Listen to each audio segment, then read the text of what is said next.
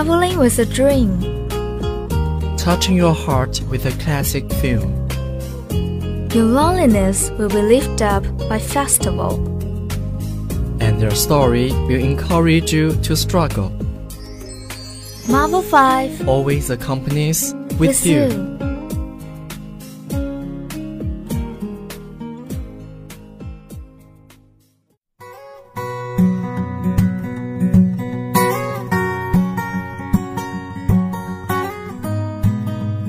everyone, welcome to today's movie hole. As usual, we will introduce a movie that has a high evaluation. That's right. And I'm so excited that I can't wait another minute. Okay, okay, but I'll recover it gradually. First, its hero is a great, handsome actor, and he received Oscar recently, which has raised an ocean of focus and congratulations. And I still confused that why Oscar came to him so late. You know, he is such an excellent actor. Ah, I got it. It's Leonardo DiCaprio, my favorite actor in Hollywood. Recently, my Weibo's first page has been occupied by him, and I dare say that I have seen every movie of him. The Titanic, Catch Me If You Can, What's Eating Gilbert Grape, The Aviator, Inception, oh, and The Revenant that made him become the award-winning actor.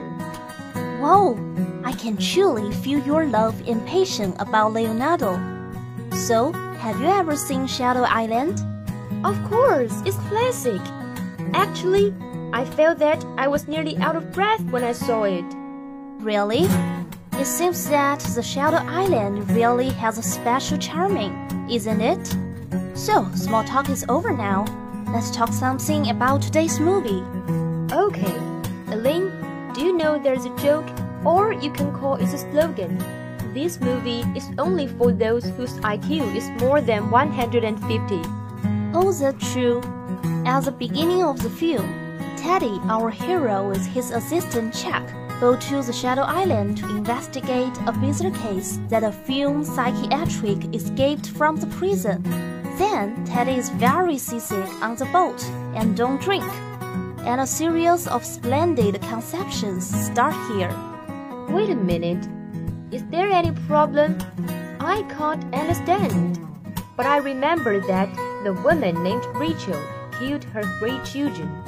And Teddy's real aim is to find Laeddis, Rachel's husband, who burned their house after Rachel's killing and run away. Well, that's right. But I agree that Teddy is Laeddis, and Teddy is crazy too. It seems like that, but I'm not sure. Let's move on, and I'll explain it for you.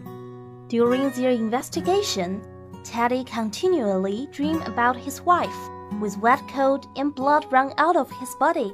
His children, pale and wet too. Yes, right here. I nearly felt that I was watching a horror movie. The strange view, strange music, and so much confusion all challenged my nerve.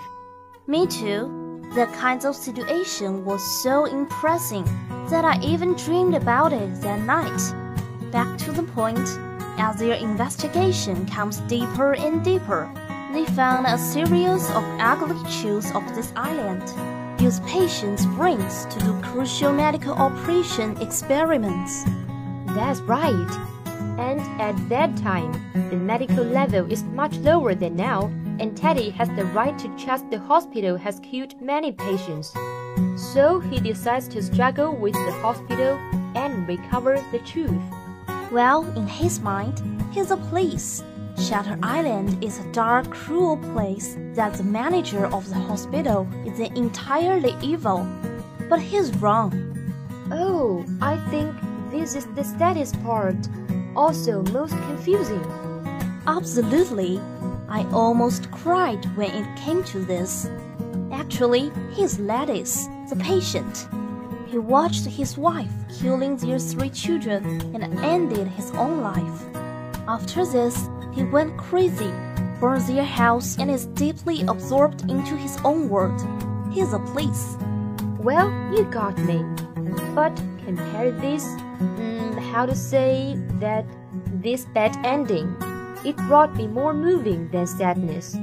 When everything is recovered, Teddy doesn't exist. He is Laeddis. His assistant, Chuck, actually it is main doctor. The manager of this hospital wanted to cure him by no operation way and apply this kind of new treatment to psychotics. He and Dr. Chuck has made a lot of efforts, but they failed. Laeddis remembered nothing. He still thought himself a police. And at this time, Dr. Chuck doesn't have the heart to see Letty be so confused in pain. He say, Teddy, let's go. It's horrible here and before Laeddis is taken to be operated, he has the last word with Chuck as Teddy. I'm always thinking that should I live as a devil or die as a good man. After this word, he go to operation directly. It really moved me. Laeddis chooses his way of being. He thanks everyone that used to make effort to cure him. And now he chooses to die as a good man. I can feel the growing of humanity in this scenery. Yes, and recommend this movie sincerely again. The Shutter Island is a movie that you must see during your life. And above is today's movie hole. Thank you for listening.